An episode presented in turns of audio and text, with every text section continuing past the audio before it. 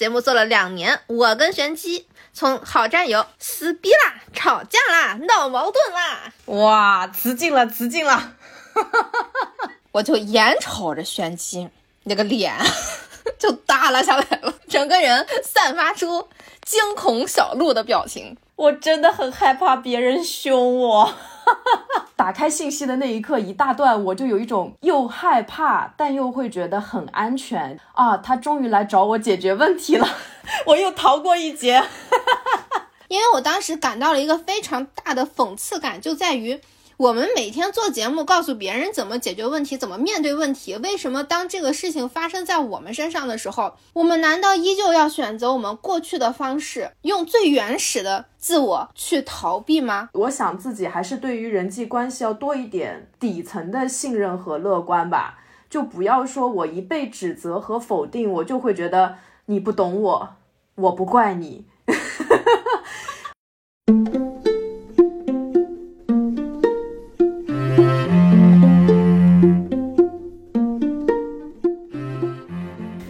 准备好，这期有他妈什么可哭的？你又要委屈的哭泣了！我的天啊，我简直就像是一个那叫什么黄霸天，压榨你这个可怜的劳动人民。不是，我现在觉得我的眼泪都不是什么跟那种外界没有关系，他想哭他自己就会掉下来。你这都不叫鳄鱼的眼泪了，我的眼泪是一种自动喷洒体系。哎，对。Hello，大家好，欢迎大家收听这期的文艺复兴，我是元英，我是玄机，我们是一档游走在阅读与生活之间的节目，旨在用价值与美重建有意义的生活。这期节目怎么回事呢？哈哈，节目做了两年，我跟玄机从好战友撕逼啦、吵架啦、闹矛盾啦，哇，词进了，词进了，哈哈哈哈哈。上周呢，敏感的付费用户应该发现，嗯，这个星期怎么没有更新《金瓶梅》呢？因为我们在本该录《金瓶梅》的那天大吵一架啊，所以呢，两个人都不可能平静但愉快的坐在那个录音室里面面对彼此，所以 玄机选择了战术性撤退，请假回家。对，没有办法看着这张脸录音，真的赶紧逃跑。但虽然没了《金瓶梅》，有了一期非常精彩的吵架节目。哎，对对对，我们今天呢，就是想把我们当时吵架的情况还原一下，以及我们的解决方法来讲一讲，让大家来体会一下，两个做了两年成长类节目的人，他们是怎么顺着做节目所输出的思路来应对关系出现冲突的时候。怎么解决之类之类的，大概是这样的一个节目吧。嗯，我们现在前情提要一下，我们为什么吵架？事情是这样的，那天呢早上忽然想要开个会，开会的主要内容呢是我们当时。呃，我们不是要上线视频节目了吗？就想着怎么做选题呀，探讨了一下名字呀，聊得还挺开心的。包括我们想要把我们的那个听众来信定成咪咪信箱啊哈，咪咪信箱，嗯，就等等等等，就是开会开了一个小时，都聊得非常哇，就是哎，整个人像飘在了云里，非常非常兴奋的一个状态。然后这个时候，就是我们就已经到了一个万事俱备，只欠东风，就是天时地利人和，基本上是这样的一个阶段了。然后玄机忽然问了一句：“呃，你问了句什么来着？反正就是万事俱备，只欠剪辑师的合同。”然后我就问了一句跟合同有关的问题，我就说这个合同的章什么时候盖啊？什么时候送到我这儿啊？然后送到我这儿，我们才能继续啊？就类似这样的一个问题。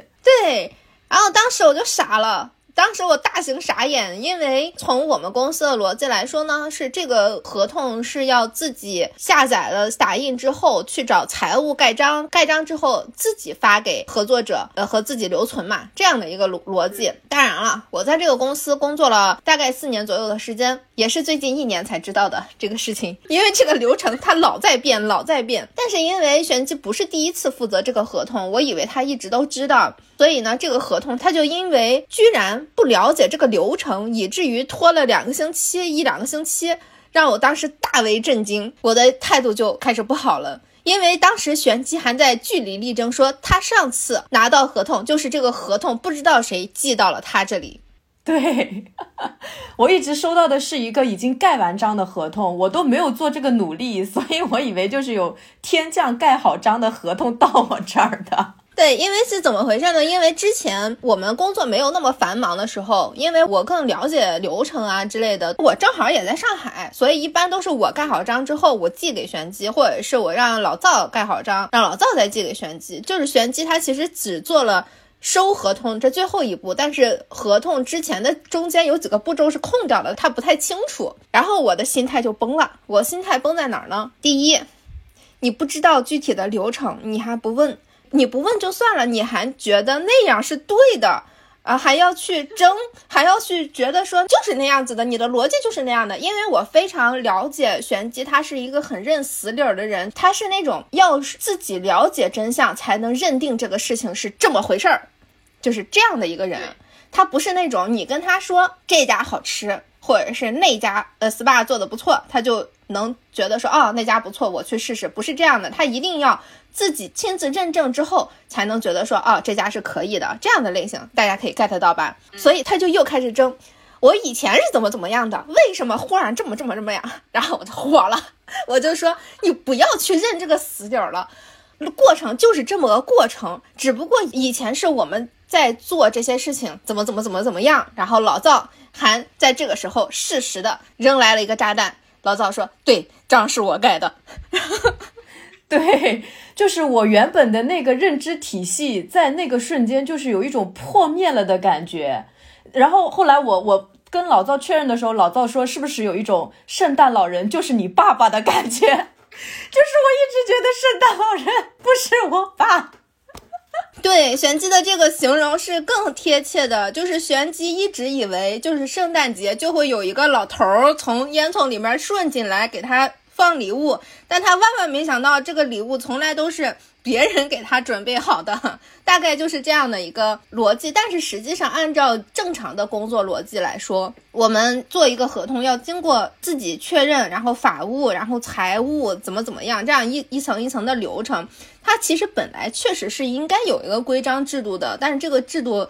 他是不明确的，而且就是没有怎么上过班的人，也自然而然的觉得说，你法务要出这个合同，难道不应该是法务你出了合同发给财务，财务盖了章，你再直接发给我这样的逻辑吗？就是正常也会有这样的想法，但是我当时产生的那个感觉就是，我操。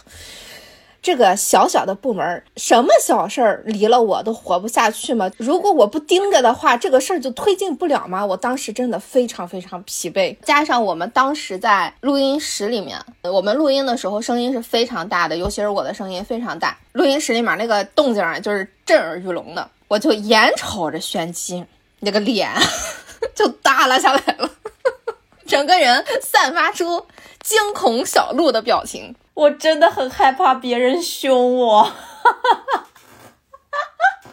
但是坦白讲，因为我知道玄机他不是一个会拖延工作，或者是会推卸责任的人，所以我其实尽量保留着我的理智在线。呃，尽管态度不怎么样，但也还是尽量在说这件事情的时候，去表现的还会七分玩笑，三分讥讽。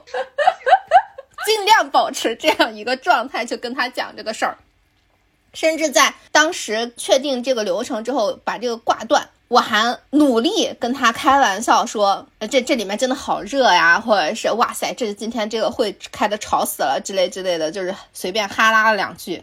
但是看着他沉默出去的背影，我就知道，别看这个女的平时好像一个快乐的双子座，一旦遇上事儿，双鱼座的那一面又出现了。我就发现，她只要遇上任何不开心的事儿，她就是以双鱼座的那一面去面对这个世界的。最可怕的是，我月亮还是巨蟹，就是缩到自己壳里。对，在那一刻，我就意识到她开始了，她开始了，她要开始沉浸在他的情绪里了。我就想观察一下。他准备在他的情绪里面沉浸多长时间？因为我自己本身也在气头上，我真的生气的点在于，因为我们的工作其实有非常非常多项。昨天玄机拉了一个表，我就跟大家就大概说一下，我们看上去只是做一个节目，但实际上都在干什么。比方说，我们要做选题筹备、稿件制作、剪辑、宣发、运营。还有对外对接，还有一些粉丝群的运营、文化周边的制作，什么战略方向制定啊，什么还有一些后面的一些什么财务啊、劳动合同呀、报销啊，还有一些数据统计等等等等。其实对于两个人来说，工作量是挺大的。平时呢，因为鉴于卷基友的性格问题呢，基本上外联的工作都是我来的，但是基本上外联工作。结束了之后呢，它后面有一个，就是你连完了，你这个事情它总是要继续推进的。但基本上这个推进呢。因为玄机他不参与外联，他在推进的时候，你还要是要再跟他再讲一遍，有一点麻烦，沟通成本。对对对，这个沟通成本很高，所以我有时候很犯懒的，我就会直接自己去做掉，或者是呃，我基本上不会去主动去跟他说，哎，你你做一个什么什么事儿，除非我真的特别讨厌干这个事儿，比方说财务。所以我自己的感觉就是我干了特别多的事儿，但是我并没有说。我干了特别多的事儿，为什么玄机你不干？我我没有这样的想法，因为我知道这些事儿是我自己在做的，不是他不想做，而是他不知道有这些事儿。嗯，但是我还是会觉得说啊，操，压力好大。我当时的感受是，我知道你能做好合同这件事儿，我才让你去做合同这件事儿。为什么你连这个事儿都做不好？这是我当时生气的一个很大的一个点，因为我真的觉得 工作太累了。当时我沉浸在气头上。在思考怎么解决这个问题的时候，哇，玄机同志一声不吭的消失了，消失在了我的眼前，我连跟他沟通的机会都没有。然后我就想到，他之前在节目里说过，他在跟别人产生不愉快的时候，他都是自己消化，他不会去沟通和面对问题。然后我就想，我就更生气了。我这次生气的点在于，你都已知。我不是你那些不能听到人讲话的朋友。你在处理事情的时候，你在面对冲突的时候，依旧是选择了逃避。当然，我也理解你的逃避，因为你的模式就是这样的。你是要先让自己的情绪平复下来之后，你才能去沟通。我也应该给你这个平复的时间。所以我在自己琢磨了一段时间后，当然我也不知道自己琢磨了多长时间，我就等，我就看他这个午饭。到底还吃完不吃完？我就等他午饭吃完回来找我，就或者回来坐下，我们再来聊这个事情。我等着等着，我忽然意识到，嗯，他是去睡午觉去了。对我睡得还挺香，我睡着了，他根本没有去吃饭。我就对他了解到这个程度，然后我就想，我就又看了看表，嗯，一觉睡醒了，情绪应该好点了。因为睡觉其实是一个人修复情绪的一个很好的方法嘛。有的时候，比起你去睁眼吃饭，或者是你去想这件事情，其实睡觉是最好的平复的方法。然后我想，那也差不多了。我想，那那看来这次我们的冲突比较大。这个女的显而易见是不会找我去沟通这件事儿了，那我就自己来吧。我就给她发了一条信息，长长的信息。首先，我也知道我的态度不好嘛，我就先跟他道歉，我就说我我对你的态度不好，非常抱歉。但我的原因是我感觉自己需要盯的东西太多了，非常疲惫。无论是节目本身，还是粉丝群管理，还找人一些乱七八糟的。相比之下，我看到你有很多的时间去看自己感兴趣的东西，我感到非常不公平。虽然我很多事情就是顺手一说，比方说在群里面通知。其他的工作人员，你下一步在该干什么干什么了？就是好像是一句话的事儿，包括跟嘉宾说约时间什么的。但其实我始终觉得说，如果这些事情我不去参与的话，不去分散的话，更好一些。我的感觉是我好像有一千个手在抓不同的事情，哪怕能有任意一条不去抓，我都能感受好一些。所以一旦发生了，我只要这个事儿我没有继续跟进。他就变成一团散沙的这种情况，我就很难受，因为我觉得压力又回到了我身上。然后我这边看着你在那儿闲散舒适，今天看看书，明天看看视频，啊，我他妈，我就很不舒服。但实际上呢，玄机又误会了。我的话，我们的争吵又他妈升级了。前面先道歉了，然后中间又表达了我的立场，然后最后我提出了我的诉求，就是我的诉求是希望以后的配合中，他也有空想一想节目本身，而不是我一个人去想和做决定。我们是节目的搭档，玄机本身的性格是不喜欢被人牵着走的，那我也不喜欢大头啊。只不过好像我们一直以来两年以来的模式形成了这个样子，导致了好像天平失衡了，我们需要往回掰一掰。所以我说，我希望他也能多一些主动性。然后玄机从这么漫长的一段话里面，居然找到了可以误会的点，我也是觉得哇，真牛逼。嗯，呃，我也说一下我的这个心路历程啊，就是。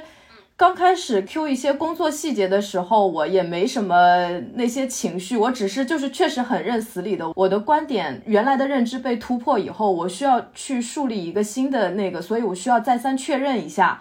然后在这个过程中，就你已经开始生气了，我是会有点莫名其妙的，就是而且那个房间比较小，然后你就很生气，声音又高了八度。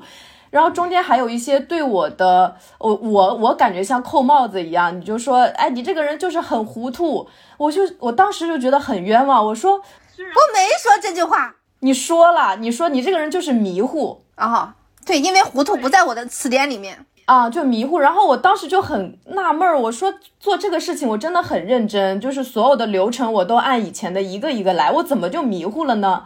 这个事情本身我没有犯迷糊的错误。却被扣了这么个帽子，我已经有一点可能内心不舒服，但我当时没有意识到。后来你可能又比较生气的说啊，这都拖了几天了。然后我就想，可是这不是我想要犯的错而造成的结果，是因为我不知道被指责的时候，我就会觉得很有压力。所以这个是我跟你说的我的不适感和我的压力。嗯，因为当时其实它是一种类似于好像是平地一声雷，但是雷完之后又平静了。我们也没有接着这个事情继续去争吵，所有的事情都在那一刻结束了。我心里又有一种好像被人凶过之后的那种很委屈的感觉，可我又不知道怎么回事，我就选择确实是按惯性的，就想说出门，我想冷静一下，我想知道这个事情它到底怎么了，我的问题在哪儿，或者说你的问题在哪儿。后来等我睡醒之后呢，我就看到你的信息。就是打开信息的那一刻，一大段我就有一种又害怕，但又会觉得很安全，就因为会觉得啊，他终于来找我解决问题了，我又逃过一劫。但是看信息的时候，你知道，就是这个文本给我的一个感觉，就是你的第一句虽然是说今天对你的态度非常不好，但是后面的百分之九十其实。都还是在讲你的委屈和我的问题，他那个文本的结构特别像，呃，原因你今天做的挺好，但是你有巴拉巴拉巴拉巴拉巴拉巴拉，所以这一段对我而言，他其实还是继续在指责我，就没有说呃去解决问题的那么一个感觉，然后呢，导致我因为对这个这一段话的整体的状态产生了一个误解，所以我就会。抓着一个你觉得我很闲散，而你很忙碌的这个点，就开始进行了发散。发散的原因其实是因为，我觉得就是说我们俩的分工。我后来想了想，就为什么我自动的把我们俩的分工认定为你是主动打头阵的那一个，我是被动的在后面守护，然后或者是打点一些细节问题的那一个。我就说了，就首先是我以前有提过意见，这些想法没有被采纳，所以我就会觉得我的想法可能没有那么重要。后来呢，就是我们一起提过想做的事情，这个事情抛出来之后，我是属于只要提出事情，我都会一个人就是默默准备，我也可能不会跟你说。但准备之后呢，这个事情也搁置了，所以他也没有再继续。还有就是我们性格上面的一些。可能比较互补，呃，就是我会觉得你的性格是很张扬，比较有性格魅力的，我是比较沉稳的那个。就我我还跟你说过，我说我们俩特别像双人滑冰那种，我就是那个男的，就负责托举，负责所有那种托举的动作，你就是那个女孩，就是在上面就是花枝招展，然后炫耀绽放的那种感觉。所以就是所有的这些。结合起来，我就会想，你怎么会觉得我是一个闲散舒适的人呢？我在背后其实像个老男人一样，默默的付出了一切，帮你打点着所有。就是因为这些，我会觉得你好像误会了我的态度，然后就会觉得很冤枉。嗯，对，因为他当时还说了一句让我觉得啊非常刺痛我的话，就是他说。或许在你看来算是闲闲散舒适，这样的呃不被理解、不被看见，我确实挺失望的。我还想，我操，你他妈对我还失望。所以说，文字吵架好处是它可以把你想说的话说得很清楚，坏处就是人啊一旦开始抠字眼儿，那个字眼儿是引发就是雷点的。对，而且我觉得人的惯性就是会找到那些针对自己说自己不好的那个点去放大。因为我觉得我们对彼此可能是是信任的，但还没有到非常深层次的信任。特别是有这种矛盾爆发的时候，就会有各自的那个界限会起来，然后会觉得，哎，他是不是在怎么想我？就会有这样的一个感觉。对他当时提出了，就是说他选提过选题，做过方案，呃，似乎没有被提上日程这件事情是事实。那他为什么是一个事实呢？是因为。我们当时在提方案和提选题的时候，经常是哎觉得哎这个选题挺好的，这个事儿就过去了，就忘记了。嗯，它不存在于一个文档上，而且就是之前我们在报那个视频的选题的时候，就是最早的时候上高晚会去提要做视频这件事情的时候，其实当时拿的选题全都是玄机做的那八个选题。当时是以这样的方式才通过了做视频这件事情，但是玄机好像完全不知道，因为我们没有做，我只不过去拿他那个选题去去过那个过审了，所以其实你并不知道，实际上最开始的时候，我们的那个视频模板是根据你的那八个选题去做框架的，嗯，完全不知道呢。就是因为我们刚开始的时候遗忘的选题太多了，而且总是在更改选题嘛。有的时候，比方说我们定了一个月计划，可能到中间它就又变了，怎么怎么样的。所以就包括我们也其实做过几期比较失败的节目，那几期节目就是也甚至都没有上。所以可能选辑就觉得他就不再去想怎么做节目，他只是在就更多的是就是配合。就比方说，呃，我们下周做的那个吧，他就去把这个书看了，这个选题不错，我们研究一下这个吧。他其实是确实，我在提出一个选题之后，他就是会认真的去看书，我们并没有否定这一点呀。但是他他把这一点提出来了之后，我当时又更生气了。我更生气的点在于，你要看书，我难道不要看吗？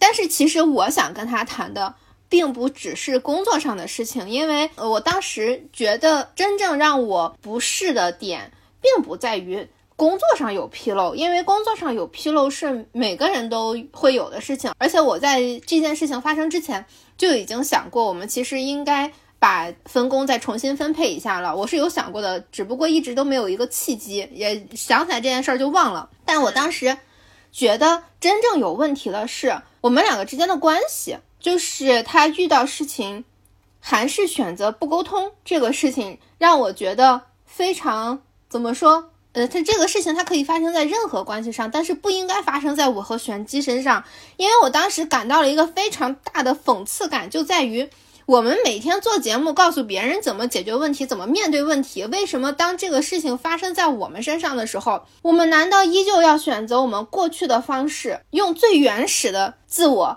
去逃避吗？一两年前的节目的时候，呃，玄机都已经说过，他其实不喜欢自己不能沟通。这是他的一个问题，呃，我们总不能开开心心的时候感到，哼，我悟了，我今天又成长了。但是，一遇到问题又缩回那个壳。那说实话，如果是我的话，我都没脸再做这个节目了。不是说你，而是说包括也包括我，我就会觉得说，那么我们的做这个节目的立场是什么？我并不是说我们应该做一个榜样或者怎么样的，但是起码你做两年的节目，你好歹自己知道该怎么解决问题。我就想跟他剖析一下，就是关于压迫感。当时我们在录音室里面产产生的那个压迫感和不适感，我一直知道这是他的敏感点。我也知道他他不喜欢他的某些朋友，或者是他小时候的那个什么被排挤的经历，或者怎么样的。我一直知道这是他的敏感点，包括他不爱做的事情，我都呃尽量不让他做。我感觉我很委屈的是。我不仅没有压迫他的欲望，而且为了防止我们在工作上的削削的有一点不平等，我就是为了防止这点，才尽量的把大部分事情都自己做，因为我不希望跟他说，呃，表现出的一种态度是，玄机你去做这个，或者小助理你去做那个，我觉得这样 这样像个暴君。但我也是逐渐发现，我这样的呵护。是不好的，不好的点在于他确实慢慢的就不知道这些事情该怎么做。我看上去是保护了他，但实际上问题是你在需要一个左膀右臂的时候，你会发现他已经萎缩了，而且这个萎缩不是他自愿的，是你导致的，是是我自己导致了他的萎缩，然后我还要去责怪他的萎缩，这不是这么自自相矛盾吗？这会是我的问题。但是我委屈的点在于，我尽量的让。玄机有安全感，但是我也觉得我没有义务去承担别人给他带来的情绪上的后遗症。他如果在面对我们两个的问题的时候，依旧是表现出一副不能沟通的样子的话，那也就意味着我在那一刻跟他其他的那些朋友是一样的。就对他来说，我当时就很委屈，我说我。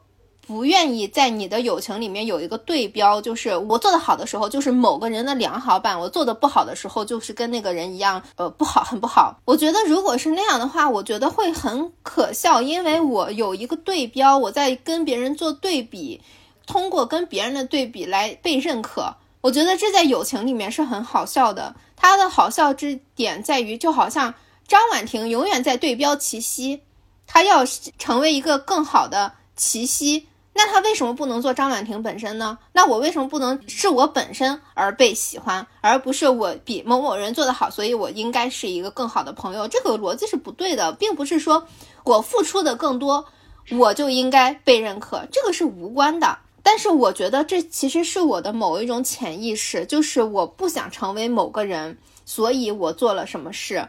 这种感觉是什么？就是我跟玄机之间还隔着一个人的那种感觉。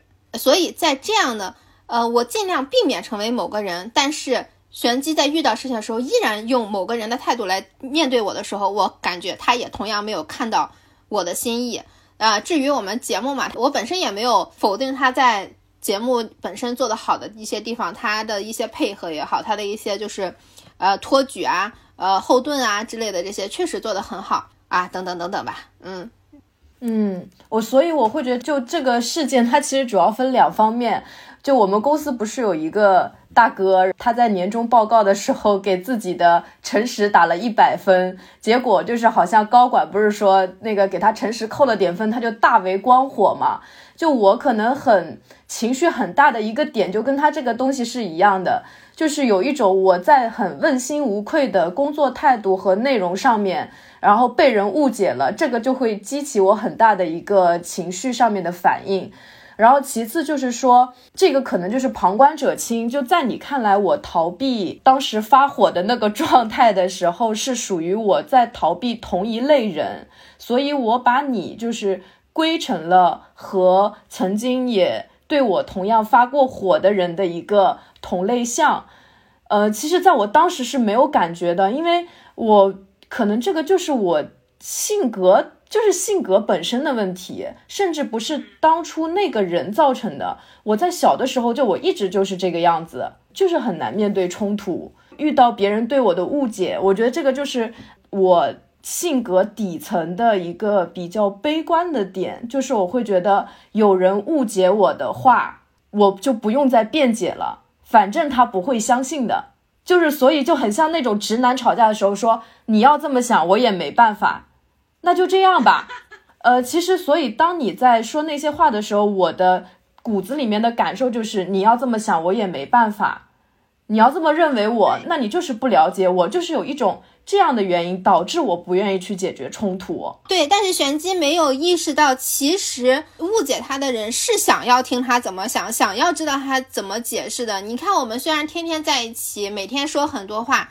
但是我忽然发现，我并不知道他到底在怎么想的。这样就是哎，我们每天聊很多事情，有各种各样深度的沟通。这个时候我才发生这个冲突的时候，我才发现我们彼此之间是好久没有去维系、没有去维护的。对我也是因为我们俩这个事情，我才会发现我确实是太。不喜欢表达我很多时候。呃，心里的一些想法了，其实这也是工作上面的问题。比如说我做的一些事情，我很少会主动去跟你说啊，我今天做了这个，我明天做了那个，然后我们接下来做什么，就感觉那个话好像就卡在我的喉咙口，然后我就说不出来，说不出来。然后还有一种感觉就是算了，要不不说了。就很多时候，只有我们录节目，我才会有一种哦，今天我要大量说话，我才能做好这个准备。大部分时候我就会觉得这个话可说可不说，我就不说。这可能还是有轻微的，不知道是不是一种沟通障碍还是什么的。就包括我自己的一些想法，我好像就更不愿意说。就这个是你要说是什么自我认可度低，还是说自我的一个保护感比较强？反正我就会觉得我的事情好像没有必要让别人知道。所以我们俩其实是有很大程度上的一个。其实是我设了一个沟通屏障的，对，是的。当那个事情发生的时候，我就感觉啊，这个人给自己照上了个都不是玻璃罩，这都是那种 丝绒罩，罩起来了。就是怎么说呢？我非常了解玄机，所以我知道，如果这件事情我跟他不沟通，我以上跟他说的所有的话，他自己都能想得开。他肯定知道我，呃，通过两年的相处，知道我不会是恶意伤害他的，最多就是我自己的情绪不太能自控，就是我有我的立场，就是我跟他所解释的所有的东西，他都能想明白。通过他的午觉时间，但是我为什么一定要跟他沟通呢？我一定要自己把这些话跟他说出来，是因为他自己想是他的事儿，我跟他说是另外一回事儿。因为如果他自己想的话，这其实是在给关系打结。如果我们再发生下一次的冲突，他的反应会是什么？他的反应很可能是上次怎么怎么的时候，我都那样理解了你，为什么你这次还这样？这其实会造成一个关系的裂痕。呃，所以我觉得，如果我们不能彼此对谈的话，其实也是对关系的一种伤害。而且我觉得，不管我们两个再怎么去想。对方的原因可能是什么样子，实际上都是我们自己想的。对方真实想的事情具体是什么，具体的点是什么，你不沟通是不会知道的。比方说，如果不是通过我们前面的沟通的话，我也不知道他其实也是介意自己的选题没有被使用这个问题的。我也并不知道他其实哪怕他愿意做一个后方支持，也还是有参与选题意愿等等等等这样的问题。你不沟通的话，你是不会知道的。嗯，我就是怕漏掉这些信息，所以一定要去跟他讲。而且我觉得说，以他的性格，如果我这次不跟他沟通，十年后他想起来这个事儿，还是能再骂我一顿。记性可能没有那么好。对他可能不会说骂我一顿特别具体的，而是这会给他留下一个感受的种子，就是比方说，原因他在遇到工作上的问题的时候。他莫名其妙的急，因为在玄机来看就是稀里糊涂的，他不知道你的底层逻辑到底是什么，他就是会觉得自己莫名其妙受到了指责，明明自己做的挺好的，为什么还会受到了指责？而且我也知道，我在跟他沟通的时候，我的一些想法，我的一些委屈，他只是我个人的，并不是事实，尤其是在他看来，肯定更不像是一个事实。嗯，我也知道我的想法是有偏颇的，跟他所知道的是有出入的，所以才倾向于不加工的告诉他我真实的想法，哪怕我觉得他闲散舒适，这个事情它不是事实，只是我的感受。因为人人跟人的误解就是那么一回事嘛。我跟他说了我的误解，我对他的误解之后，他回馈给我他的想法，我才知道他在想什么。如果我顺着我自己的想法自我开导。那么，无论我怎么顺着玄机的思路，用我看到他的他去琢磨，我当然也想得开，但是绝对不如玄机本人跟我说，让我觉得安心，或者说啊，原来还能可以这样。如果他不跟我说，呃，在选题发生之后，他立刻就去看，比方说《围城》啊、《古尔纳》这些的书的话，我甚至都忘了自己逃避了这两个选题。对，其实给到我这边的一个感受，我们俩的工作风格有很大的不一样。就我就是属于这个话，他只要说出来了，他就会进到我的脑子里。我就会把它变成我的一个规划里面去做。而且呢，就是因为呃的是为了安全感也好，或者是多一点准备也好，我们做任何的选题，可能只讲一本书，但我会倾向于去看五到六本，给自己比较大的一个理论支持。这样的话，可能做节目我会更有底气一些。就我是特别 怕自己就是说的东西不对啊，或者什么的。当我一直在准备这一些，最后你因为随口一说，然后就忘了这个事情的时候，我就会发现哦，那这个选题他又不用做了。我就一直好像是主动愿意变成一个被动的状态也好，也还是被动愿意变成一个被动状态也好，我最后就变成了一个很被动的状态，就是这个样子。对。所以基本上通过这次吵架呢，我们发现我们的模式应该是要增加玄机的主动性，以及我要怎么说不应该叫放权，我应该不要怕事情失控，以及我的问题就是我太懒了，我不应该就是懒得去做沟通成本，而把事情自己做，其实这样是没法长远发展的。所以为什么玄机还说我总是。想到一个选题之后，然后这个事情就忘记了，这个等等等等这样的。我想了想，这恰恰是我把所有的事情都自己做的一个很不好的后遗症。为什么我们不能匀速进进行？为什么不能一个萝卜一个坑呢？就是因为我在集中处理一些事情的时候，它太集中了，以至于在高压到一定的边缘之后，我就高压不动了，我就散掉了，就没没没没办法再继续工作了，我就只能。躺平啊，一躺平啊，这个事儿算了吧。那其实如果从很小的事情的时候，就比方说，哎，今天出现了一个突发事件，我就立刻把这个突发事件跟玄机沟通，立刻分配好，我们两个怎么去合作的时候，我就立刻放手这件小事儿。那这件小事儿它可能就不是压死骆驼的最后一根稻草。那么如果这个骆驼它从一开始就没有背那么多的稻草，它一来稻草。就把这个稻草就分出去了，稻草又分出去了，那么它这个关系是可以永远都匀速进行的。确实，我这边就是会感觉你在非常积极工作的时候，你的状态非常好的时候，我这种稳定的状态就是跟不上你的运转速度，好像你那个时候是两百的速度，我永远是一百的速度，然后你因为两百速度过载了，突然有一天可能就病倒了，或者是。想要休息变成零的运载速度的时候，我还是一百的运转速度，就是我们这个速度好像一直都没有匹配上，对，导致你在累的时候看我，确实是会觉得我这个人很闲散，因为我还是一百的速度。你在零的时候，我可能也会受到影响，因为我自己一个人，可能我只能维持一些日常的一些工作，简单的一些工作，就我也没有办法把速度再提上去。所以整个看上去，我好像就是一个很闲散的状态。对，就是玄机非常会劳逸结合，我觉得这个好棒呀！因为我一旦我我也不知道这是一种焦虑还是怎么样，好像有那种一旦有了这个节目要靠我活下去这样的一个巨大的担子在身上的时候，我真的连周末都有点歇不下去的那种感觉。你说好听了这是责任感，说难听了这就是不懂劳逸结合。所以这样的工作状态你特别容易垮掉。其实你甚至是我还找了个小本儿。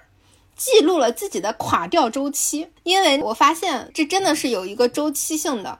比方说，我前两天的时候，我我从上周开始意识到这个周期了，我就开始记录我这次周期是从什么时候开始的，发生了什么事件。我就发现是我的信息过载，我的信息过载居然并不是过载了工作量，而是过载。到了那个信息输入，所以我就重新调整了一下我的生活模式，我就划分了一下我的生活重点。比方说，我的重点是做节目和生活本身，我就把微博、抖音、小红书、朋友圈全都卸载掉了，也把群内沟通的工作推给了小助理。因为我发现我在这些东西上面耗的时间太多了，因为我是一个共情能力特别强的人，而且最近的新闻基本上都是爆炸性的新闻，就属于也在我心里开遍了烟花。今天汪小菲疯狂星期一了，明天世界杯了，后天又这又那了，就基本上都是一些可以给人情绪非常爆炸的这样的东西。我是从什么时候开始发现自己撑不住的？是从吴老师判了十三年，这是 暗示。就是我就发现啊，不行，我不能再继续摄入信息了。卸载那些东西之后，我才能把那个天平收束到自己的生活中来。对，我记得我们真的以前，我记得做第几期刚开始做节目的时候，然后我说提到什么下班去约会，然后你当时就很震惊，说我的那个工作太不饱和了。我当时就是属于那种一种很很震惊的一个状态。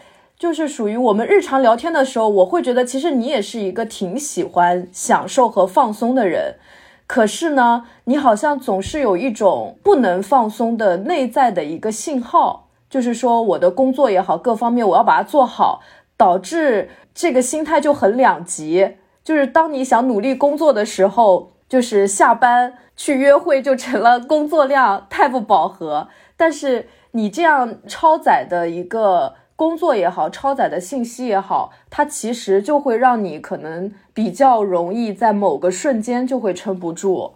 对，哎呀，你看看，人真的是一直在发现自我发现。我之前是很为自己那种超载状态自豪的，因为我我可以周一到周日都不休息，不是说我肉体上的不休息，是我精神上的不休息，甚至晚上十点还要薅着老灶工作。老赵也是好可怜，就是老赵是那种六点半就会在群里八八六，然后争取不回信息的人。老赵也很闲散舒适，对对对，我就觉得说天哪，烦死了！你们怎么一个个的都不推动工作？你是白扒皮。当然，理智上我知道我这样工作是。不好的就是非常九九六的，甚至零零七的，这呃资本主义的，就我知道大家都不喜欢这样，我尽量不让大家这样，所以我就只好自己去做这些事情，九九六了自己，朝九晚五了别人，大概就是这样的。你也应该朝九晚五自己。对对对，我也是发现其实这样不行。我因为我今年就是频繁的挂在嘴边的一个词就是累，年纪大了搞不动了，这这不长久，真的不长久。而且我还去跟老赵确认了一下，我们公司到底是一个什么样的发展进程。我去问了很多我们的同事，因为我们同事之前都震惊于怎么你一个项目从立项到一个比较好的发展阶段，怎么就半年一年就结束了？你怎么老是这样子？你的效率到底是高在哪里？我还挺纳闷的。我说不都是这样吗？是，然后后来我才发现啊，不是这样子的。原来大家推进一个事情的速度是很慢的。就是我其实是有的是时间的，我并不是没有时间。我为什么会觉得说我老是在往前跑呢？真的是跑。一方面是因为我觉得，如果我不往前跑的话，它就没有结果。这个事情没有结果，我就很难受。一方面是我觉得难受，另一方面是。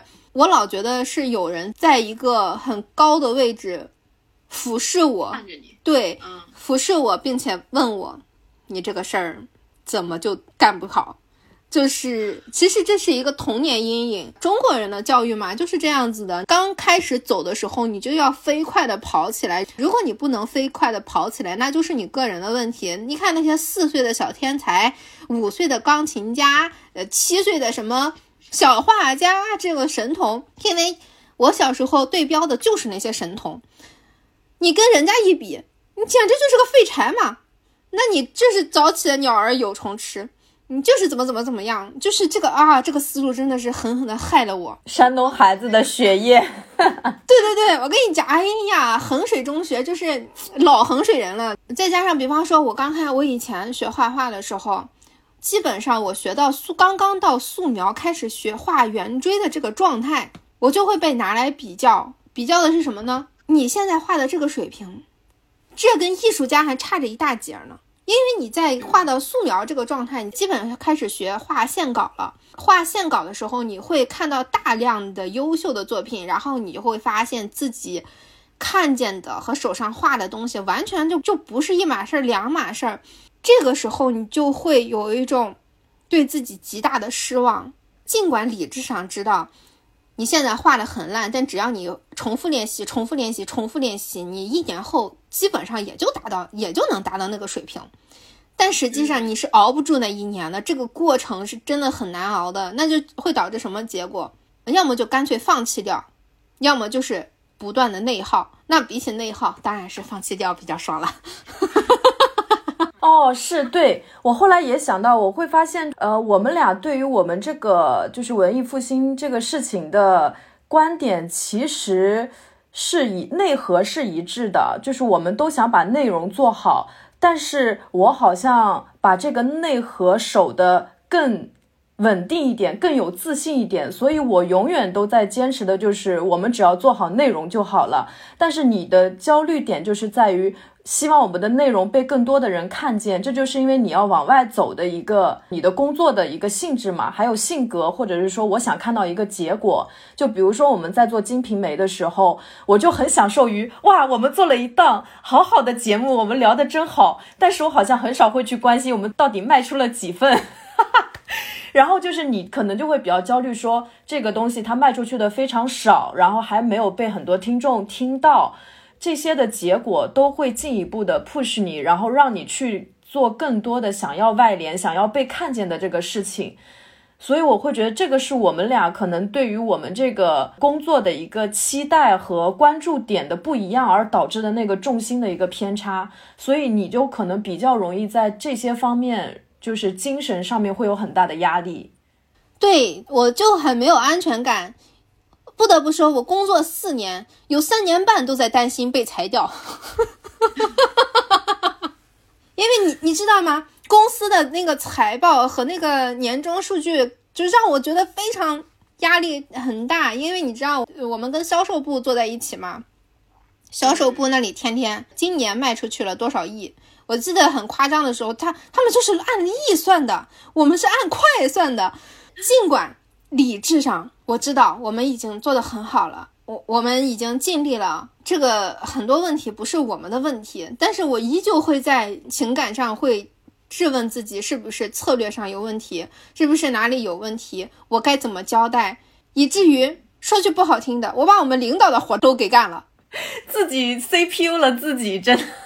特别容易自己 CPU，对，这还发生了一个非常好笑的事情，就是那天老赵给玄机发了非常非常长的一工作交代，就是告诉玄机要做什么事情，呃，这个事情接下来怎么做，就是我懒得沟通的那个部分。然后我才发现，哦，原来老赵能打这么多字儿啊！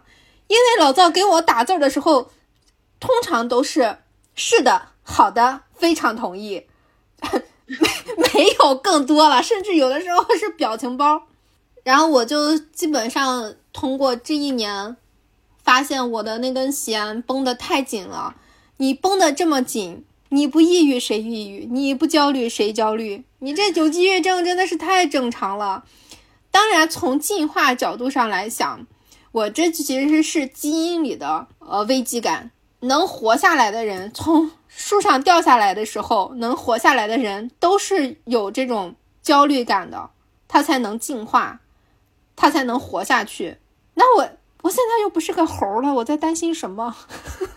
应该这个就像类似于就是美国人和中国人，他们就是骨子里那种基因的那个，可能也是就是说你父母他们是比较倾向于偏竞争型的。或者是偏多巴胺人格的，就是非常需要这种结果驱动啊，或者是想要做成功的事情，还是比较容易往这边走的。但是因为你不停的，比如说是看书也好，呃，就是做这种心理的那个也好，你知道让你舒适的点在哪一块儿，就是这两块在不停的 battle，想要往前跑和想要休息，就是一直在较劲的一个感觉，可能，可能是。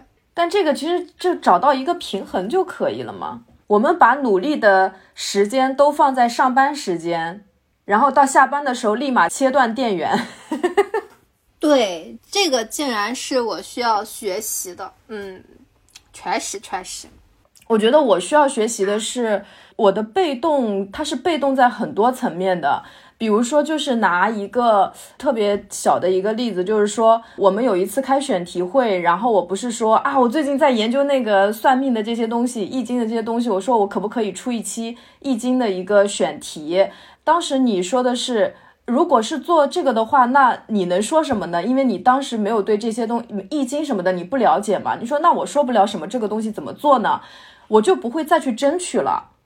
我听到说哦，你好像没什么东西说的时候，我就不会说。可是这个东西你可以把我当做一个嘉宾啊，这个东西大家真的会很喜欢，我会觉得很有意思。我没有再去争取去做这个选题，然后我就说哦，那好吧。之后呢，就大概隔了一两个星期还是什么之后，好像是听众大家要求说想要做这个事情，然后我们又把这个作为了一一个选题。所以我会觉得我的被动是在于我对自己想要做的事情其实不是那么确信的。在面对你的时候，我往往会觉得好像我会把你当做一个偏向于权威的人。偏向于主动和权威的人，所以在工作上面的一些领域，呃，如果你觉得行，那我就觉得行；如果你觉得不行，我就会觉得哦，那好吧，那就不行。我不会说再去争取那一个我觉得行的点，这个和我在评论你要涂口红这个上面的自信度完全不一样。哎，对你，你就把那个逼迫我上班化妆这件事情用在工作上，你看多好。对，就是工作上，我好像总是会觉得我想的比较少，或者是我相对比较懂的东西比较少，或者什么的，就是总是倾向于做一个后面的那个人。哎，你觉不觉得好像还挺神奇的？就是团队这个东西，它它本身也是像一个小生命一样，它是有一个发育周期的。打比方说，我们的节目是一棵树，它在很小的时候。需要有一个根茎，它往上爬，但是它爬到了，好像这个时候我们只看到了这个植物，它只有一一个枝儿，就是它在很小的时候不就只有一个枝儿吗？就好像我们之前两年的工作，准确的说是一年半的工作，因为这半年实在是攻攻不动了。但是当它需要开枝散叶的时候，其实那个枝子本身它是不太长的了。它其实是需要其他的枝叶或者是施肥之类的，它都会再重新调整一个比例。我们实际上是在调整这个比例。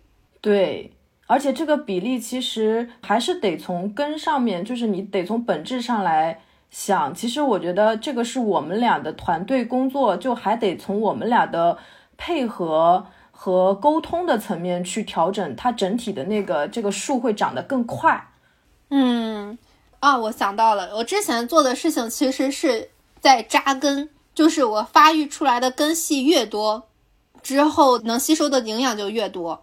但是它这个根系的发展，它后面就会很慢了，它不会像前面那么那么快了。其实是需要其他的发育出来的枝叶去负责吸收和发展。嗯嗯，大概是这样的。所以，其实通过这次事件，我反思到的事情是：第一，我的团队协作能力不好，因为你事情倾向于自己干的话，就是一种你协调能力差的一种证明。你是在做一份工作，你又不是在卖煎饼，你卖煎饼你自己卖 是没有关系的。但是你是一个团队，甚至这个团队它都在慢慢的拓展。如果你还把所有的东西都抓在自己手里的话，那你不累死谁累死？这是纯属一种活该。那么其实我就应该，呃，学会，呃，沟通。第二点是，我觉得我做的比较好的一点就是硬拉着玄机去面对事情。呃，第三点，我的个人反思啊，就是尽管我在这个冲突发生的时候，我已经尽力了。但是我还是可以再控制一下我的情绪，因为情绪不解决问题，但是它制造问题啊。第四就是我觉得说遇到事情的时候，坦诚还是很重要的，不管你的想法是否阴暗，呃，是否就是合理，你能这么想，它一定有它的底层原因，这个是需要两个人共同去挖掘的，是你自己挖掘不太明白的。以及就是，嗯，第五点就是要，无论你觉得自己多么占理，两个人能吵起来，那肯定有你不占理的地方。呃，面对你不占理的地方，就是要去反思和更正的，这样才能配合得更好。这个事情发生之后，我其实，在心里得到了一种安全感，就是说以后发生类似的事情，比如说你可能有情绪上比较激动的，我是不是能够在第一时间。用一种玩笑的方式也好，或者用一种就是直接对抗的方式也好，我就说你为什么凶我？就是我现在在演练，我希望如果下次发生这样的矛盾的时候，我可以在第一时间，而不是逃走，让你来找我，我们再去解决问题，是在第一时间就可以去表达一些当下的一个感受。这个是我非常非常想要做到的，而且我会觉得，我我想自己还是对于人际关系要多一点底层的信任和乐观吧。就不要说我一被指责和否定，我就会觉得你不懂我，我不怪你。我觉得，因为呃，我们俩相比，反而你对我是有更多的信任的，所以你才会很直白的去表达你的想法和感受，在当下的不管是有没有情绪，而且你很多时候有可能它其实就是一种就事论事，但是我容易上升到。你对我人格的侮辱或者是误解，就是我自己会上升到这个层面。这个双鱼的点我真的很讨厌。我希望可以就是控制一下，以后还是尽量就事论事。相信你是信任我的，呃，你是愿意听到我的表达的，去解决问题。嗯，除了交朋友以外，我觉得其实职场上面、工作上面，我觉得我还是确实有点娇生惯养了。其实工作上我应该要少一点玻璃心的。因为其实这真的是一个很小的事情，觉得自己这个受挫能力还是太低了，就没有必要那么照顾我。我觉得这个事情其实就是把它做好就可以，就没有必要想这些这么多。然后还有，我会觉得就是尽可能啊，虽然我我我现在是这么想的，我觉得还是要跟你积极的保持沟通，因为我总会把你想象成一个好像我不能。给你提意见的人，不是那个穿衣打扮，而是你的生活方式上面。我不知道这是我的问题，还是你给我的感觉，就好像，呃，你做什么事情，你应该就是对的。呃，这个就是一种权威感，或者是说一种，呃，我也不知道啊，就是我会觉得我好像没有，就不需要给你提意见，或者是提想法。但实际上，我是很喜欢。就是别人跟我提意见的，当然只是仅限于我求助的时候。呃，怎么说呢？就是其实我寻求帮助的方式比较迂回，就是我不会跟人家说，哎呀，我这个事情该怎么办？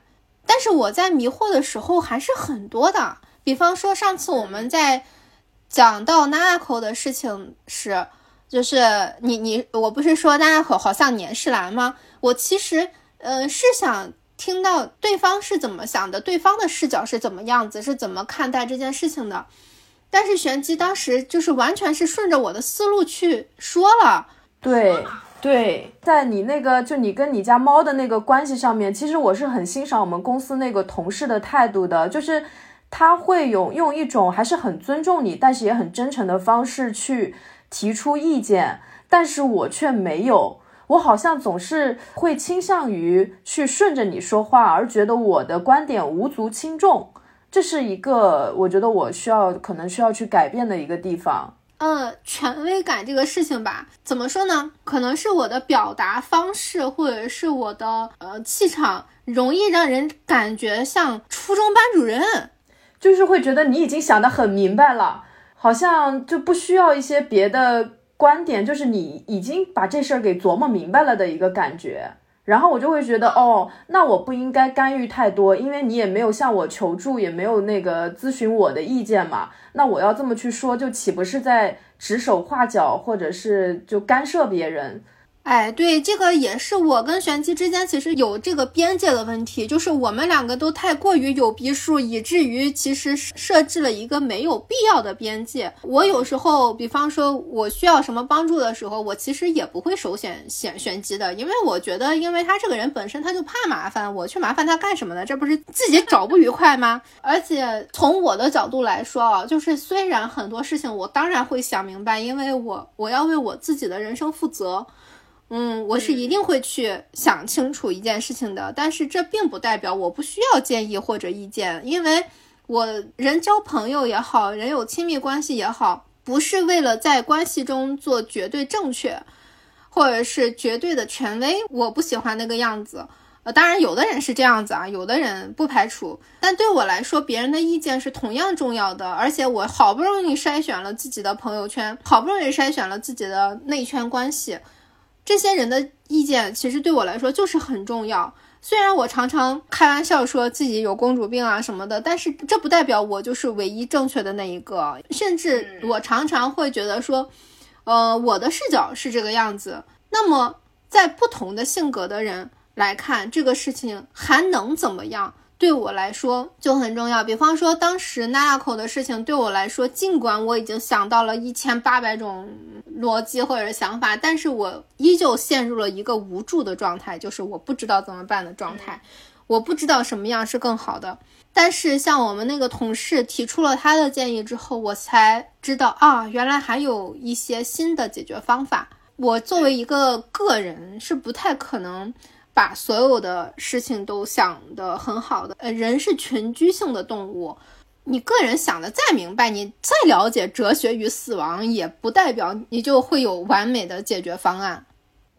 对，因为相处吧，我会发现其实你是非常需要建议的，就是或者是一些小想法，呃，他可能不是用那种爹味儿或者什么那种很干涉的方式去说出来，对，只是一个很礼貌的一个表达自己想法的方式，其实你的接纳度是非常大的。所以我会觉得这个是我需要去改变一下我对你的相处方式的一个点。就其实你说这个态度，从难听的角度来讲，我这个人就是可能比较冷漠一点，不太关心别人到底怎么了。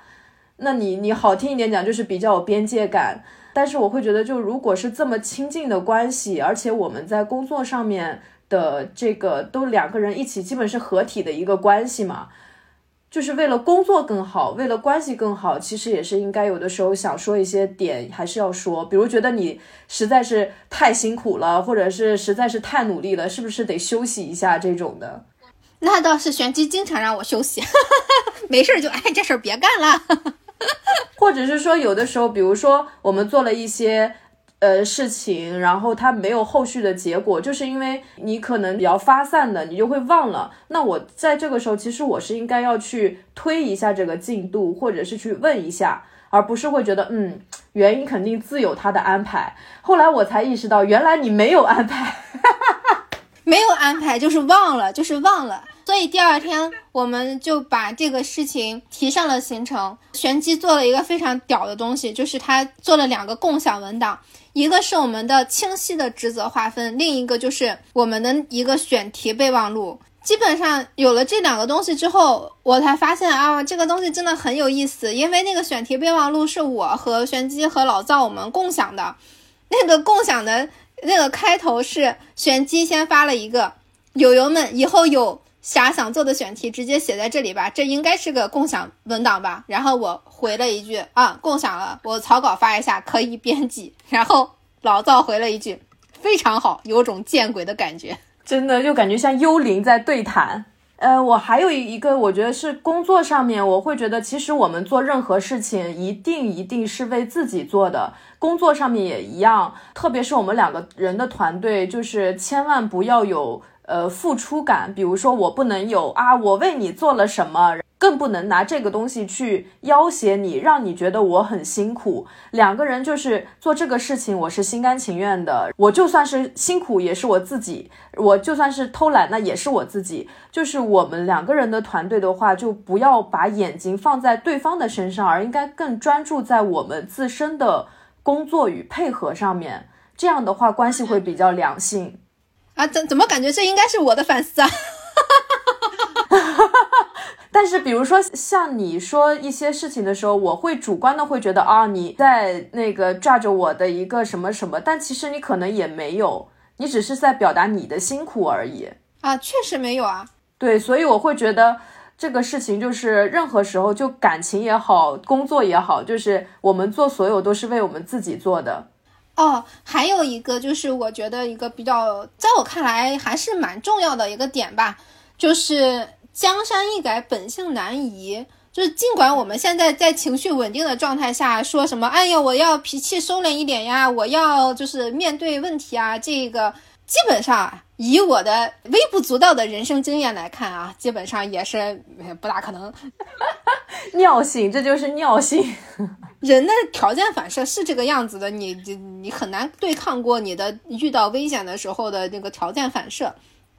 只能说，我们只能接纳彼此是一个这样的状态，就是显而易见，你能理解我是一个容易急的人，我也知道你在遇到事情的时候，你需要时间去消化，嗯，所以这个其实呃不是那么重要，因为就就已知就是这个样子。大家在自己的友情中或者是关系中，可能也是要接纳对方这一点的。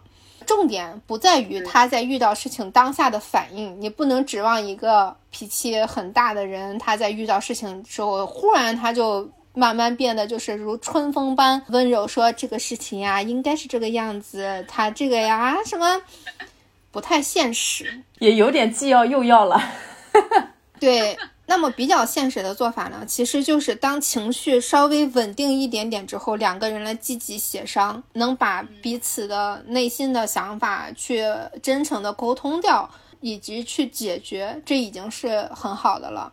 你在事后再反思，或者是在发生了一个事情，两个人能有一点点的进步，一点点的更改，就已经很不错了。甚至我觉得能彼此意识到这些事情。也也也已经是很好的了，起码这个事情它就翻篇了，它不会像呃，在我和玄机之间，它不仅不会成为一个结节，甚至让我们的关系变更好。那这个矛盾其实就是良性的矛盾。我倒是，我虽然抱着觉得自己这个尿性不会改，但是我又有一点点期待，因为。我对我们俩关系的安全度有了信心，这个安全度会让我觉得，呃，下次遇到类似的问题，也许我会敢于在第一时间去解决。你给了我这个比较安全的感受啊，对，对，一直逃避，一直逃避的人，是因为对方没有给他那种安全的感受，他就会习惯性的用这个方式去面对。对，包括其实最近还发生一个很搞笑的事情啊，就是我们遇到了黑粉啊，当然主要是我的黑粉啊。这个事情呢，其实黑粉显而易见也不会去听。黑粉当时给我们的那个节目打了一个很呃一星的评价，然后说啊，这个主播他有公主病和抑郁症啊，那么听播客就是听个乐，真的没必要怎么怎么样。我当时看到他这个留言的时候呢，我其实基本上第一时间就反推出了是谁。因为为什么呢？因为其实一句话可以暴露很多很多东西。如果说我是一个真的脾气非常大的人，不听意见的人的话，我的反应会是什么？我的反应会是你爱听不听，不听就滚，是吧？但实际上我的反应是我要去反推一下这个人是什么样的人。那么我反推下来呢，我发现首先这个人他肯定跟我不熟，因为他如果跟我熟的话，他不会是一个拿这两个东西说事儿。那么我也无意去推他在生活中这两件事情对他是不是很重要，这个其实不重要，起码在我跟他的矛盾中，这个不重要。那么我的这两个问题，给他带来了什么不好的感受？就是他觉得他作为一个听众，我们播客是服务性的行业，我们应该去让他高兴，而不是他反过来包容我们。那么为什么会发生这种包容的问题？显然是我的一些态度。让他觉得我在要求听众去包容我，而且包容的就是我的公主病和我的抑郁状态，说无法工作这个这个情况。那么其实这不是一下子就能知道是谁了吗？那么问题出在哪儿呢？问题出在我们两个有了这样的误解，他一定有他的立场，我也有我的立场。比方说我的立场就是我有病啊，我不能工作，这不是很正常吗？那他的立场就是你凭什么有病？那么我们其实问题出在哪？问题就出在我们没有办法沟通。没有一个人选择沟通，呃，我其实也想了，我要不要去跟他沟通一下？我要去主动跟他沟通一下。我不去沟通，首先第一个原因是未必是我想的那个人。我如果好模样的去找人家，人家可能会觉得说你你你你是不是有点毛病？第二是我觉得，因为我也不了解对方，对方未必有这个沟通意愿。但是如果我相信，如果我愿意去跟他沟通的话，他会心里感受好一点。因为归根结底，他是觉得我不在乎他的感受了。但实际上，我只能说，呃，我们发生矛盾的时候，我确实没有办法去在乎他的感受。比起他的感受，我更先在乎我自己了，这个是一个现实。但我依旧为我当时没有去在乎他或者他们的感受而感到非常抱歉，因为确实是我没有控制好我自己的脾气，以及我没有控制好我自己的状态，在对听众发脾气。嗯，这个也是很奇怪的一件事情。但是怎么说呢？这个梁子结下了，要不要去解呢？确实是一个呃问题吧。对我可能之后还是会去解决一下这个问题。嗯，就是何必呢？就是能沟通就尽量沟通吧。因为显然我觉得那个人他是没有关系安全感的，他是不愿意沟通的，但是他又很气。我觉得我为什么要去跟他沟通这件事情，并不是说我想要解决一个黑粉。这个东西对我来说其实不是那么重要。我想到的是，我不太希望有一个人他在想起一档节目，想起一个人，想看到在网上看到这个人活跃的时候，他就自然而然的生气，何必呢？因为爱所以恨，至少爱过。对，就是他是喜欢过你的，然后他又在同时密切关注着你的行动。但是他对你因爱生恨了，你你不能指责他这个人怎么怎么样，那确实就是关系的不愉快嘛。那他在关注你的这个过程中，他始终是矛盾的，他始终是不能自洽的。你明明一句话或者是一段话就可以解决这个问题，让这个人感受好一些，何必要让一个人长时间的处在一个不好的状态中？虽然叶斌老师说过，帮助人最好的方式是不助人，但我还是觉得说。如果能让他感到，无论什么关系，都有沟通的可能性，是不是能稍微好一点？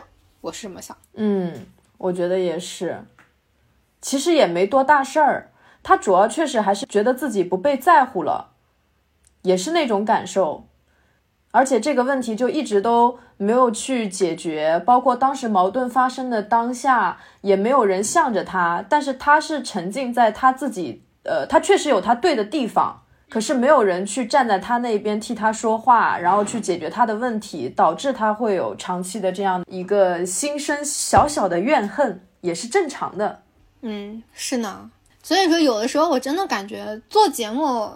就像在开幼儿园，不是说大家是幼儿或者怎么样，因为做播客本身它其实是产生的情绪感受，包括其实人跟人在一起，更多的就是一种情绪上的供养。情绪它有时候是成熟的，有时候是幼稚的。我们其实可以在同时的，在某些地方非常非常成熟，但是在某些地方它就是还需要呵护的，就是那种感觉。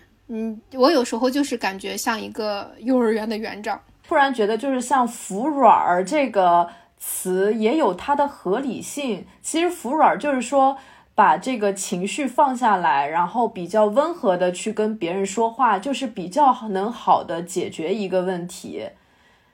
就比如说像你现在的一个态度，可能如果这个粉丝能听到啊，他会觉得哎。原因服软了啊！他在跟我，就是他想要跟我沟通，他就自己也能服软，他自己也能温和下来。其实这个矛盾就不存在了，嗯，没多大事儿，真的。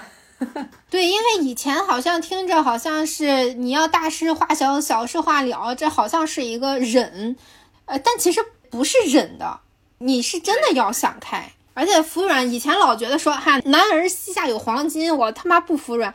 嗯，不是这样子的，而且服软也没有什么丢人的，好像以前经常有人觉得服软是一件挺丢人的事儿。嗯，而且其实这个里面其实就是说，他吵架吵不起来的，呃，最终的一个方法就是你理解自己，也理解对方，你知道对方为什么那么想，你也知道自己为什么那么想，你就不容易生气。只有你在不知道对方为什么那么想的时候，你才会很生气。所以沟通还是很重要的。我们能够把这个节目做出来，把我们的问题放出来，我觉得还是挺有意思的。嗯，呃，虽然今天聊的过程中有一些磕磕巴巴，嗯，没事，剪完就完美无瑕。哎，那今天的节目差不多就是这样子吧，又是一个非常典型的心理学实例。嗯，看看这两个人啊，真的就是两个自诩还算是心理成熟的人。吵起架来也不过如此。那心理医生还有心理疾病呢，这有啥的？也许你该找个人聊聊。对，也许你该找个人聊聊。那好吧，那今天的节目差不多就到这里啊，希望大家收听愉快啊，拜拜，拜拜。